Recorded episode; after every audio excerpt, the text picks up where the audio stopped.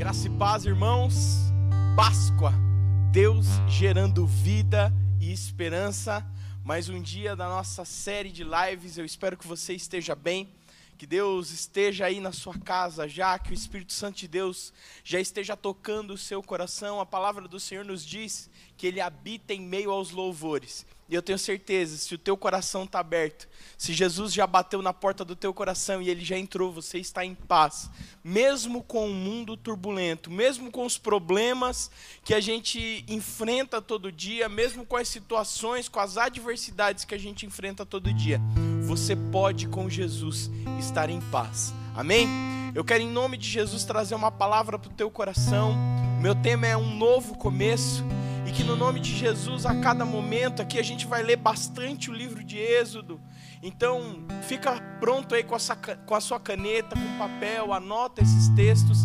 Amanhã essa, essa mensagem vai estar no nosso canal do YouTube, mas anota tudo, lê novamente, busca no Senhor, em nome de Jesus, cada detalhe dessa palavra e cada detalhe que a palavra de Deus quer falar conosco. Amém? Vamos orar? Pai, nós estamos na tua presença nessa noite. Deus Todo-Poderoso, nós queremos engrandecer o teu santo nome e declarar que só o Senhor é o nosso Deus. Nós queremos declarar na tua presença, Senhor, que é bom te adorar, que é bom bendizer o teu nome, que é bom te entregar e te prestar culto, papai. E nessa semana, que é a semana da Páscoa, em que comemoramos a Páscoa, Deus, em nome de Jesus, é melhor ainda te prestar culto, porque nós temos uma, uma lembrança a mais, uma alegria a mais no nosso coração. Pai, nós podemos hoje te prestar culto somente nas nossas casas. Hoje nós não podemos nos ajuntar, Senhor, como um povo no mesmo lugar, mas Deus, em nome de Jesus, agora estamos todos conectados, não somente através da internet, mas na sala do trono. Todos estamos assentados aos teus pés, para que a tua palavra venha aos nossos corações, para que o Senhor venha nos ensinar de uma maneira única e especial para a tua glória. Deus, em nome de Jesus, nós declaramos toda honra, toda glória e todo louvor a ti. Nós declaramos, Senhor, ao inimigo das nossas vidas e das nossas almas que batem retirada e que se calhe agora em nome de Jesus e que seja somente a tua palavra em nós para a tua glória. No nome de Jesus que nós oramos. Amém e amém. Abra sua Bíblia comigo aí na sua casa, em Êxodo, no capítulo 13, lá no versículo 17. Êxodo, no capítulo 13, no versículo 17. A palavra de Deus diz assim: E aconteceu que quando Faraó deixou ir o povo, Deus não os levou pelo caminho da terra dos filisteus que estava mais perto porque Deus disse: para que porventura o povo não se arrependa vendo a guerra e volte ao Egito. Mas Deus fez o povo rodear pelo caminho do deserto do Mar Vermelho. E armados, os filhos de Israel subiram da terra do Egito. Moisés levou consigo os ossos de José, porquanto havia este solenemente ajuramentado os filhos de Israel, dizendo: Certamente Deus vos visitará Fazei, pois, subir daqui os meus ossos convosco.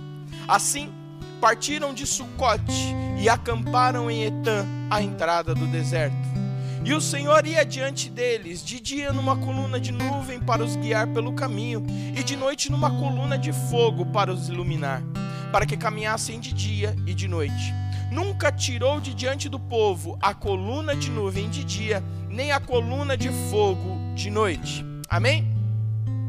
A passagem, a palavra Páscoa nos, nos apresenta esse significado, passagem, já tinha começado.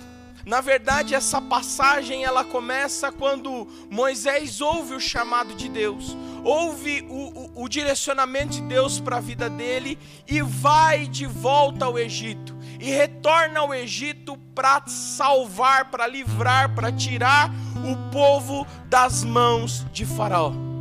E Irmãos, em nome de Jesus, eu quero falar um pouquinho sobre o começo, o novo começo, porque Israel já como nação tinha começado. Já havia um começo, o primeiro começo. Começou lá em Abraão, quando Deus diz para Abraão: Se levanta, Abraão, vai para a terra que eu vou te mostrar, e lá você vai ser uma grande nação. Esse é o começo de Israel. Mas para que esse novo começo acontecesse, precisava se passar por um processo de 430 anos. Israel ficou cativo no Egito durante 430 anos, e por 430 anos eles viveram como escravos. Eles pensaram como escravos, eles agiram como escravos, eles tiveram condicionamento da vida de escravo. Só que alguém precisava sair de lá. Alguém precisava viver a vida fora do Egito para que pudesse voltar e libertar o povo.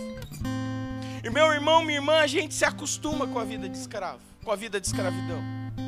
Porque Israel, mesmo sofrendo, mesmo tendo os seus problemas, ninguém se levantava para que o povo pudesse sair porque o povo se acostumou. Houve um costume ao ponto de eu poder te dizer isso. Israel se tornou uma nação tão grande ali dentro do Egito que precisou se matar o primogênito de cada família, o homem primogênito de cada família, para que se contesse o crescimento de Israel. Israel podia se rebelar a qualquer momento e sair do Egito mas o Senhor os segurou, porque não era essa maneira que o Senhor tinha para tirá-los de lá. Então o Senhor prepara, o Senhor forja Moisés, mesmo sem ele saber, mesmo sem ter o conhecimento do que ia acontecer lá na frente, ele aprende dentro da casa de Faraó. Ele aprende a liderar, ele aprende a ciência da época e aos seus 40 anos ele sai do Egito, mesmo que fugido, ele sai do Egito e ele vai conhecer o mundo fora das paredes dos portões do Egito. O Senhor o encontra. E quando o Senhor o encontra, diz o seguinte: E disse o Senhor a Moisés, Êxodo no capítulo 3, no versículo 7. Tenho visto atentamente a aflição do meu povo que está no Egito, e tenho ouvido o seu clamor por causa dos seus exatores, porque conheci as suas dores. Portanto, desci para livrá-los da mão dos egípcios e para fazê-los subir daquela terra. A uma terra boa e larga, a uma terra que mana leite e mel, ao lugar do cananeu, do eteu, do amorreu, do perizeu, do eveu e do jebuseu. E agora eis que o clamor dos filhos de Israel é vindo a mim, e também tenho visto a opressão com que os egípcios os oprimem. Vem agora, pois eu te enviarei a Faraó, para que tire o meu povo, os filhos de Israel, do Egito. Meu irmão, minha irmã, Deus já tinha prometido para Abraão que o, pro, que o povo ficaria cativo por 400 anos. Gênesis, lá no capítulo 15, no versículo 16, Deus diz para Abraão: Abraão, eles vão ficar cativos durante 400 anos, e 430 anos se passaram até que pudesse se encher a medida dos amorreus. Meu irmão, eu fico imaginando a, a, a palavra do Senhor, ela, ela era passada de pai para filho, oralmente. Não tinha nada escrito, o êxodo, o Gênesis, o êxodo estava acontecendo, o Gênesis era só passado de pai para filho, não tinha nada escrito. E o pai dizendo para o filho: Olha, filho, 400 anos nós vamos ficar aqui, e depois o Senhor vai nos libertar desse cativeiro. Oh, e a próxima geração, filho, nós vamos ficar aqui 400 anos. E, e, o Senhor vai vir nos livrar desse cativeiro. Eu imagino quando se chegou em 400 anos o povo ficando angustiado e orando e dizendo: O Senhor nos esqueceu aqui, o Senhor nos abandonou aqui, não tem nada de promessa, não, nós vamos acabar como escravos para sempre. Mas o Senhor e a palavra de Deus nos diz que Deus não deixou de ouvir o clamor do seu povo. Eu já quero começar dizendo isso para o teu coração. Coração contrito e quebrantado, o Senhor não despreza. E se eu e você, se hoje nós precisamos de novos começos na nossa vida, Ele não vai desprezar o nosso clamor, Ele não vai desprezar a nossa oração, Ele não vai desprezar a nossa vida na presença dEle. Agora, meu irmão, como é difícil pregar sem gente aqui na igreja. Jesus amado, mas vamos lá. Glória a Deus. Eu gosto de ouvir os amém. Aleluia! Meu irmão, Deus quer gerar novos começos na minha vida e na tua vida. Israel sai do Egito como um povo livre, mas com mentalidade de escravo. Eles foram escravos por 400 anos. Mas agora não é de um momento para o outro que eles saem e uma lavagem cerebral aconteceu e agora eles se sentem e sabem viver como povo livre.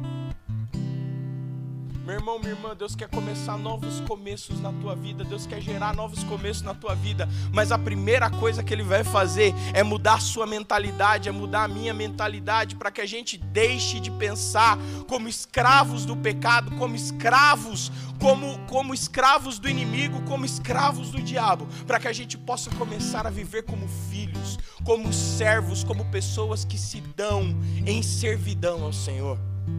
E aí, quando Moisés vai fazer a proposta para Faraó e vai dizer: Olha, o Senhor está mandando a gente embora. E eu fico imaginando, irmão, quanto que valia um escravo naquela época? Um escravo já valia muito dinheiro. Agora, você chegar e falar assim: Eu estou levando embora junto comigo um milhão de escravos. faraó não era bobo. faraó sabia fazer conta. Faraó sabia qual que era a proposta de Moisés.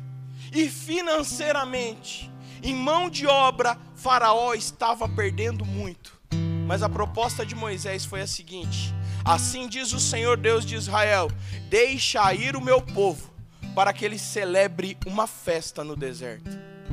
Agora guarda isso no teu coração. Antes do deserto, Israel era apenas um aglomerado de pessoas que, que eram da mesma linhagem. Quando eles saem do deserto, Israel é uma nação.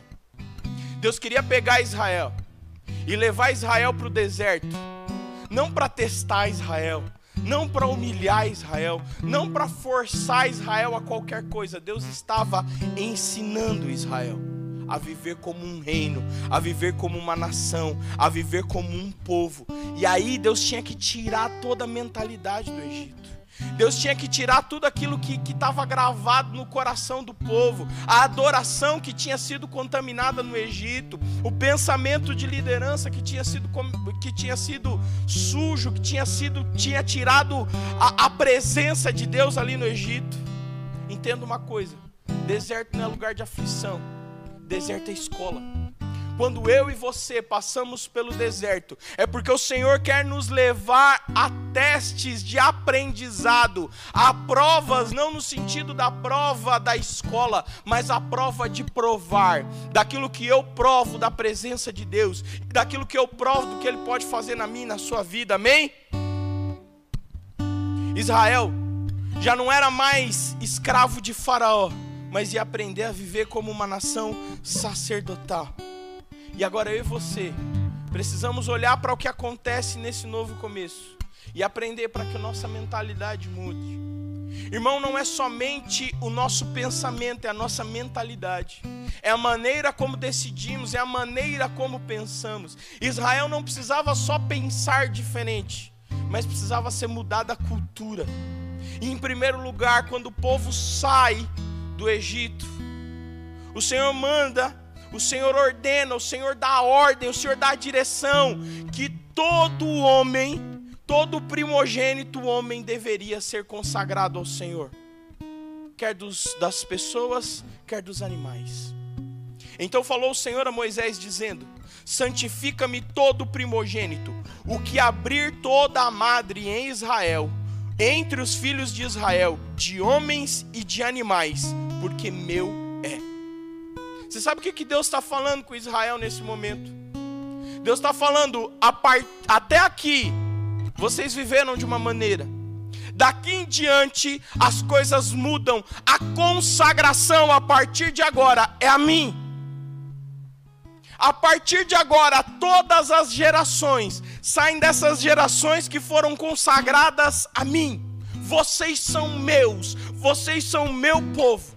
Meu irmão, minha irmã, até esse momento, a responsabilidade da alimentação e dos cuidados de Israel era de Faraó. Quando chega o momento de sair, eles já não tinham mais Faraó para reclamar. E meu irmão, é muito fácil reclamar para um líder. É muito fácil dizer que o nosso governo, que a nossa liderança não está fazendo o que deveria fazer. Difícil é depender do Senhor.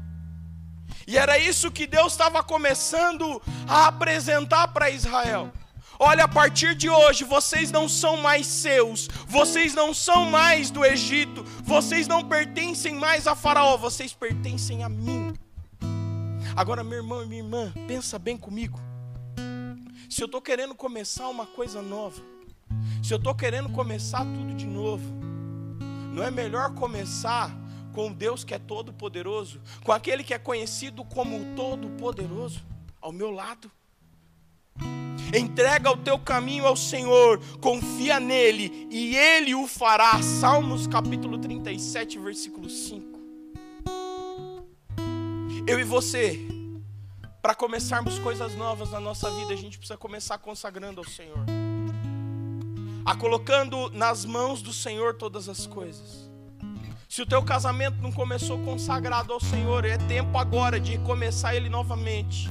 Ah, pastor, então eu troco de esposa e em nome de Jesus Deus vai me dar uma melhor. Não, você vai consagrar com essa mesmo que você está hoje aí.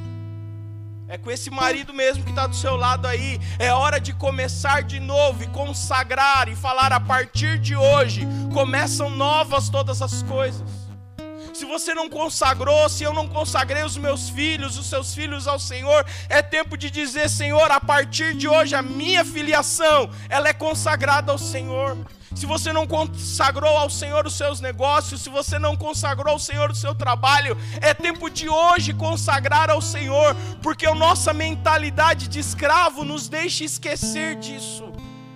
A gente gosta muito de separar o que é de Deus e o que é, que é humano, mas a gente esquece que toda a nossa existência ela é de Deus. Tudo o que façais, façais para a glória de Deus. Meu irmão, minha irmã, a palavra consagração, ela traz o significado de separação, é um significado de entrega, aquilo que eu separo e digo, Deus é teu, eu te entrego, eu entrego nas suas mãos para que seja feito do teu jeito. Deus está dizendo para Israel: Israel, a partir de hoje foi de um jeito, mas a, a, até hoje foi de um jeito, mas a partir de hoje começa uma nova maneira, uma nova maneira de vocês me verem. Depois da consagração, meu irmão, vem o desafio.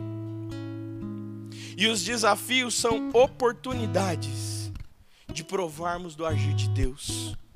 Lá em Êxodo, no capítulo 14, no versículo 1, diz assim: Então falou o Senhor a Moisés, dizendo: Fala aos filhos de Israel que voltem, que se acampem diante de Pi-Airote, entre Migdol e o mar, diante de Baal-Zephon em frente deles assentareis o campo junto ao mar.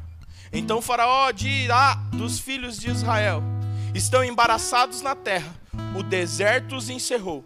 E eu endurecerei o coração de Faraó, para que os persiga, e serei glorificado em Faraó e todo o seu exército, e saberão os egípcios que eu sou o Senhor.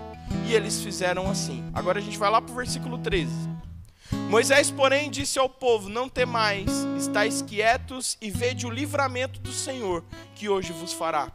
Porque aos egípcios que hoje vistes, nunca mais os tornareis a ver. O Senhor pelejará por vós e vós vos calareis. Então disse o Senhor a Moisés: Porque clamas a mim, dize aos filhos de Israel que marchem, e tu levanta a tua vara Estende a tua mão sobre o mar e fende-o para que os filhos de Israel passem pelo mar em seco. Agora veja uma coisa, meu irmão. Veja uma coisa maravilhosa, minha irmã. No versículo primeiro, Deus vai dizer, do, do primeiro ao quarto, Deus vai dizer para Israel: Israel, vocês vão sair quando vocês fizerem o primeiro acampamento, eu vou enfurecer, eu vou endurecer o coração de Faraó. Ele vai ver que vocês estarão encurralados entre o mar e o exército dele, e eles vão contra vocês, eles vão atacar vocês, e ele vai perder, porque eu vou livrar vocês. O povo obedece, o povo segue a direção, fica entre o mar e o exército de Faraó, e a primeira coisa que o povo de Deus faz, teme Você sabe por que, que o povo de Deus teme? Porque eles ainda não aprenderam a confiar. E eles começam a reclamar, e eles começam a dizer: Deus vai deixar a gente morrer aqui, a gente vai morrer no deserto, a gente está preso aqui, não tem barco para a gente atravessar. Eu não acredito que Moisés não pensou num barco para a gente atravessar. Deus não podia fazer um barco para a gente atravessar. Não podia estar tá a arca de Noé aqui, esperando a gente. É assim que a gente faz. A mão de Deus ela está agindo mas ela está agindo de uma maneira invisível, de uma maneira que nós não vemos. E aí, quando está invisível aos nossos olhos humanos, nós duvidamos. Meu irmão, minha irmã, em nome de Jesus, se a nossa confiança está sendo forjada, então deixa que ela seja forjada. Hoje em dia, o processo de fabricação de faca é muito simples. Você coloca o aço lá na, na, numa máquina, a máquina corta a faca, a máquina afia a faca, a máquina coloca o cabo na faca e ela sai do outro lado, pronta. Mas antigamente não era assim não. O ferreiro tinha que pegar o aço. Ele tinha que esquentar o aço. O aço tinha que ficar incandescente e ao ponto dele ter luz própria de tão quente que ele estava. E aí o ferreiro vinha e martelava. O ferreiro batia. O ferreiro batia o ferreiro batia até dar o formato que ele queria. Depois que o formato estava pronto, ele tinha que afiar aquela faca. E ele tinha que limar aquela faca, ele tinha que lixar aquela faca, ele tinha que trazer a forma do fio naquela faca. Depois aquecer a faca de novo e mergulhar ela no óleo frio para que ela pudesse estar pronta, forjada. Quando nós falamos de forjar fé, quando nós falamos de forjar confiança, não é só colocar numa máquina de um lado e sair pronto do outro. É deixar Deus, é deixar Deus bater na gente é deixar Deus forjar a gente, é deixar Deus moldar a gente, aquecer a gente, e quando a gente esfriar, Ele aquecer de novo, e Ele vir com o fogo dele nos trazer a esperança de que Ele está agindo, e que cada dificuldade, cada adversidade, é Ele trazendo fogo sobre as nossas vidas. Eu sou de uma geração que tudo tem que acontecer muito rápido. E para a gente é difícil o processo, meu irmão, minha irmã. Eu quero, eu pedi para o pessoal separar uma imagem. Vai entrar aí para você uma imagem sobre quanto tempo que demoraria para Israel chegar na Terra Prometida. De Cairo, tá no Google Maps que a gente é moderno, a gente põe no Google Maps. De Cairo até Jerusalém. E você deve estar tá vendo aí que demorou, demoraria andando a pé 144 horas. E uma dessas informações em amarelo aí vai estar escrito para você aí que Israel e, e que esse caminho ele precisa de uma balsa. O Senhor preparou a balsa. O mar se abriu. Por que, que Israel demorou 40 anos para passar por um caminho de 144 horas? Pode tirar. A gente não está acostumado com isso. As pessoas do nosso tempo não estão acostumadas com processos. A gente gosta quando tudo acontece muito rápido. Se o meu celular eu apertar o botãozinho para ele acender a tela e ele demorar 5 segundos, eu já fico nervoso com ele. Se eu faço uma ligação e quando eu termino de digitar os números, eu aperto o botão verde e já não começa a fazer o barulhinho do tu, eu já falo, tem alguma coisa errada. Quando a gente manda o WhatsApp, então, principalmente quando mandam para mim, e eu demoro para responder, fica todo mundo desesperado. Porque a gente vem de gerações, e a cada geração a gente vai deixando processos para trás. Deus queria passar com o povo pelo deserto, porque lá ele ia transformar águas amargas em doce, lá em Êxodo, no capítulo 16.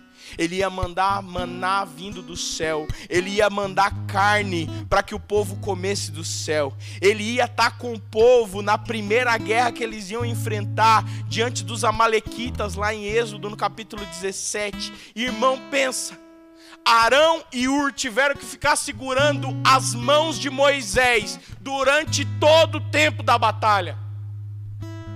A gente não está acostumado com isso. Porque a nossa mentalidade é de escravo, escravo do tempo, escravo escravo da velocidade. Mas o Senhor tem para mim e para você processos, porque nos processos ele vai gerar milagres.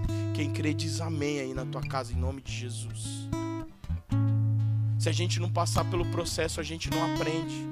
Eu tenho que aprender a lição de hoje, para que a lição de amanhã seja mais fácil de eu aprender. Eu tenho que aprender o que o Senhor quer me falar hoje, para que amanhã não tenha que aprender o de hoje e o de amanhã.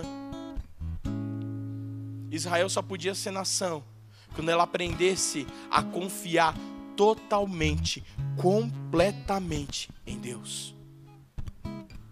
Meu irmão, minha irmã, em terceiro lugar, a gente entende que no deserto, Deus não quer usar só um, Deus quer usar o povo.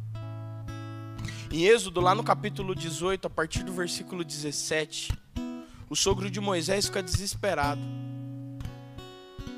Ele vê Moisés montando a sua tenda e recebendo gente o dia inteiro, e aconselhando gente o dia inteiro e julgando causa o dia inteiro.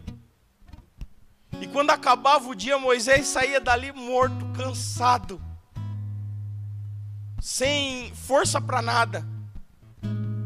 Jetro olha para ele e diz assim: Ô Moisés, você vai morrer.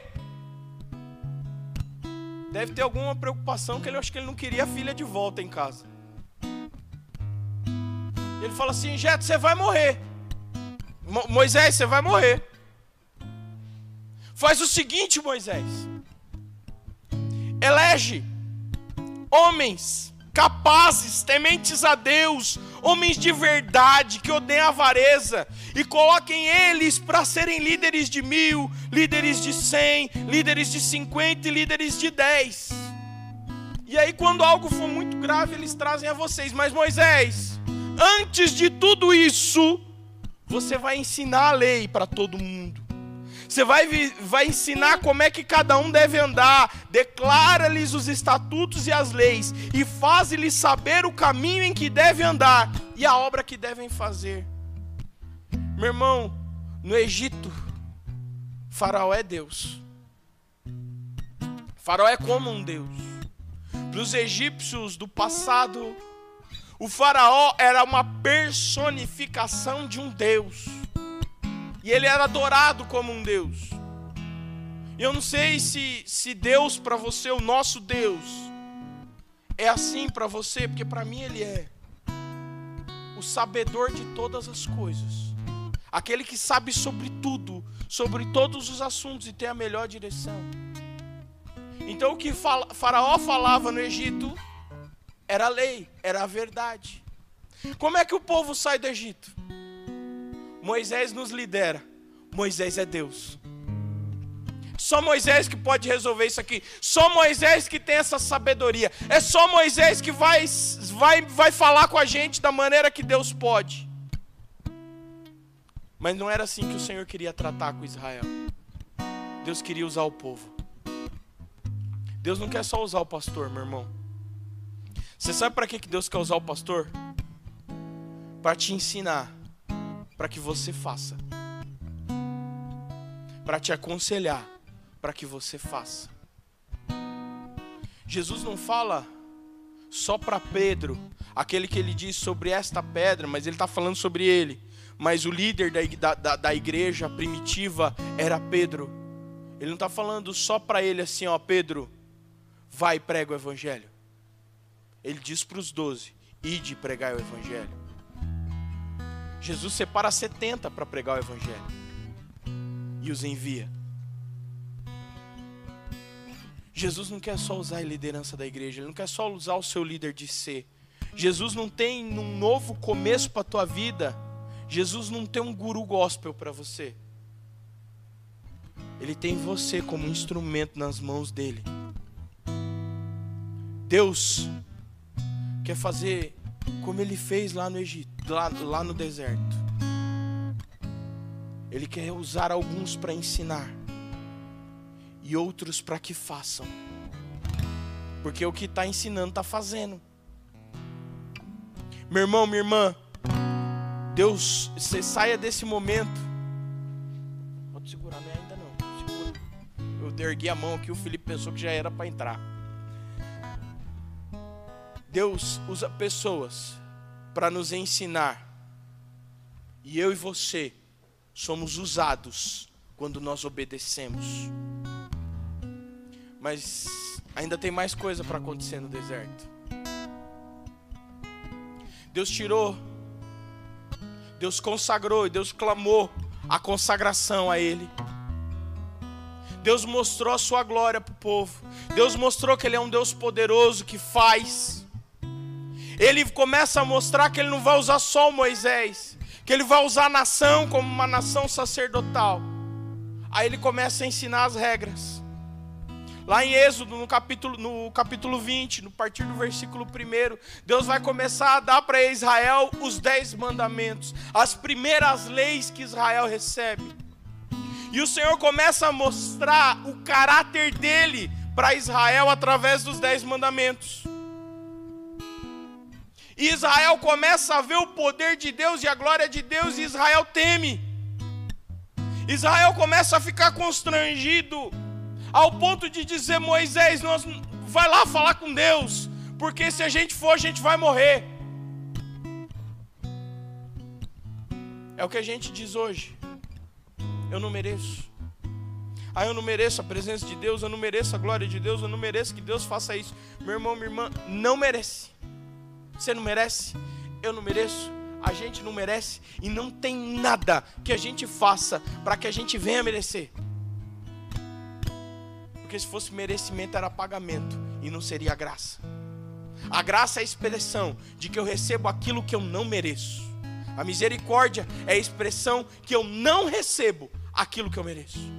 Quero o inferno, quero a destruição mas a graça vem e me dá aquilo que eu não mereço, que é a presença de Deus, que é a glória de Deus. E todo o povo viu os trovões, os relâmpagos e o sonzido da buzina e o monte fumegando. E o povo vendo isso, retirou-se, pôs-se longe e disseram a Moisés: Fala tu e ouviremos, e não fale Deus conosco para que não morramos. E disse Moisés ao povo: Não temais. Deus veio para vos provar e para que o seu temor esteja diante de vós a fim de que não pequeis. E o povo estava de pé longe. Moisés, porém, se chegou à escuridão onde Deus estava. Então disse o Senhor a Moisés: Assim dirás aos filhos de Israel: Vós tende visto que dos céus eu falei convosco. No deserto, eu aprendo que o nível de relacionamento com Deus agora é outro. Israel aprendeu, dentro dessa nova mentalidade, que o nível de relacionamento agora ia mudar. Deus não queria falar só com Moisés face a face. Deus queria falar com todo o povo face a face. Mas o povo temeu. O Senhor estava chamando o povo para a presença dele. Então disse o Senhor a Moisés, capítulo 24, versículo 12. Então disse o Senhor a Moisés: Sobe a mim ao monte e fica lá, e dar-te-ei as tábuas de pedra e a lei e os mandamentos que tenho escrito para os ensinar. Versículo 15. E subindo Moisés ao monte, a nuvem cobriu o monte, e a glória do Senhor repousou sobre o monte Sinai, e a nuvem cobriu por seis dias, e ao sétimo chamou a Moisés do meio da nuvem. E o parecer da glória do Senhor era como fogo consumidor do cume do monte aos olhos dos filhos de Israel. E Moisés entrou no meio da nuvem. Depois que subiu ao monte, e Moisés esteve no monte por 40 dias e 40 noites. Não era só para Moisés estar ali, não. Era para toda a nação estar ali. Mas eles temeram. Meu irmão, minha irmã, no novo começo, não queira só ouvir os testemunhos. Não se contente com os testemunhos. Testemunho é bom, muito bom. Eu amo ouvir testemunho. Eu amo ouvir o que Deus está fazendo. Isso me enche de fé, isso me enche de esperança, isso me enche da glória do Senhor. Mas eu quero ter testemunhos para contar. Eu quero falar das minhas experiências com o Senhor. E Israel estava começando, engatinhando como nação, e eles teriam muito mais para nos contar hoje, se eles não tivessem temido. No novo começo, abra o seu coração. Lá no deserto que foi erguido o tabernáculo. Agora veja, o tabernáculo era o lugar onde habitava a glória do Senhor. A Bíblia diz que eu e você somos o templo do Espírito Santo, 1 Coríntios, no capítulo 16, versículo 9.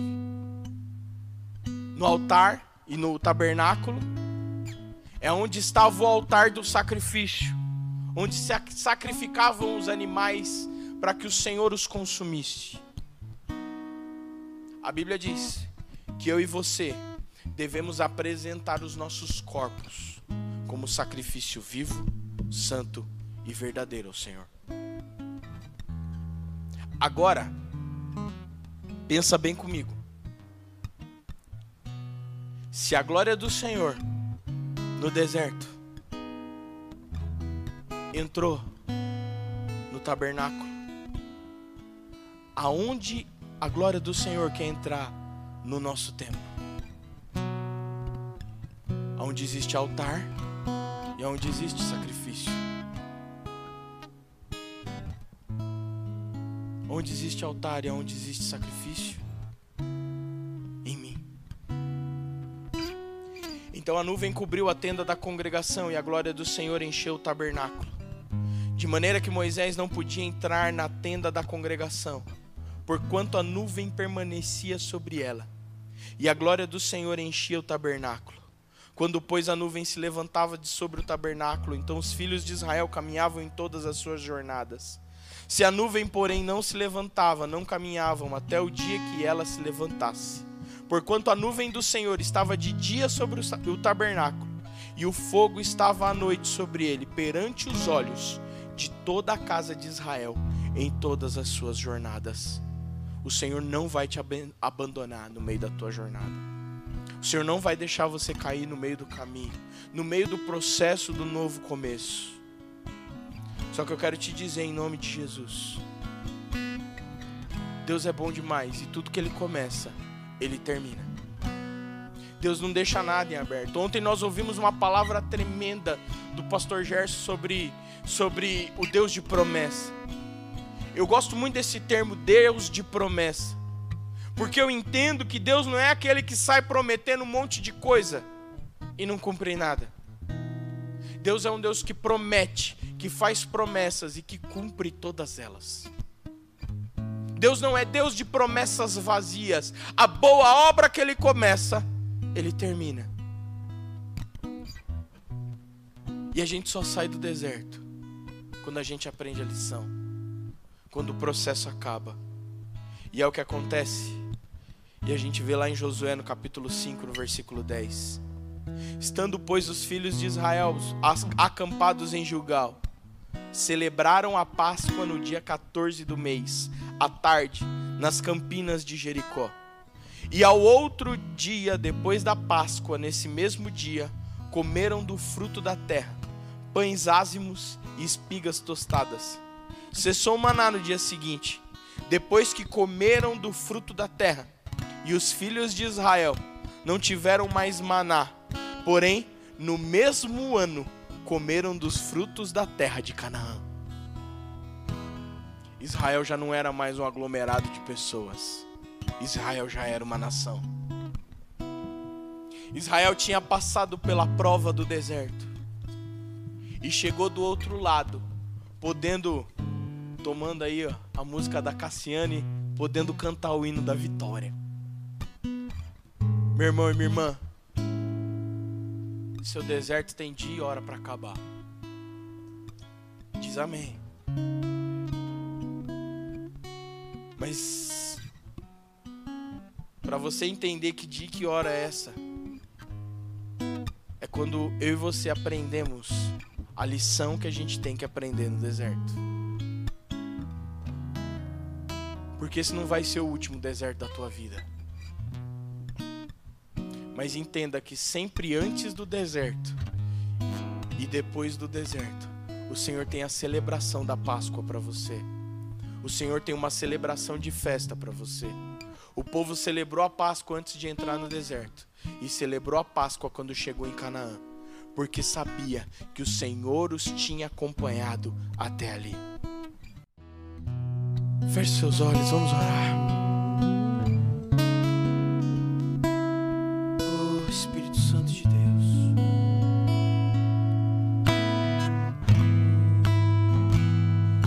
Pai, nós estamos na tua presença.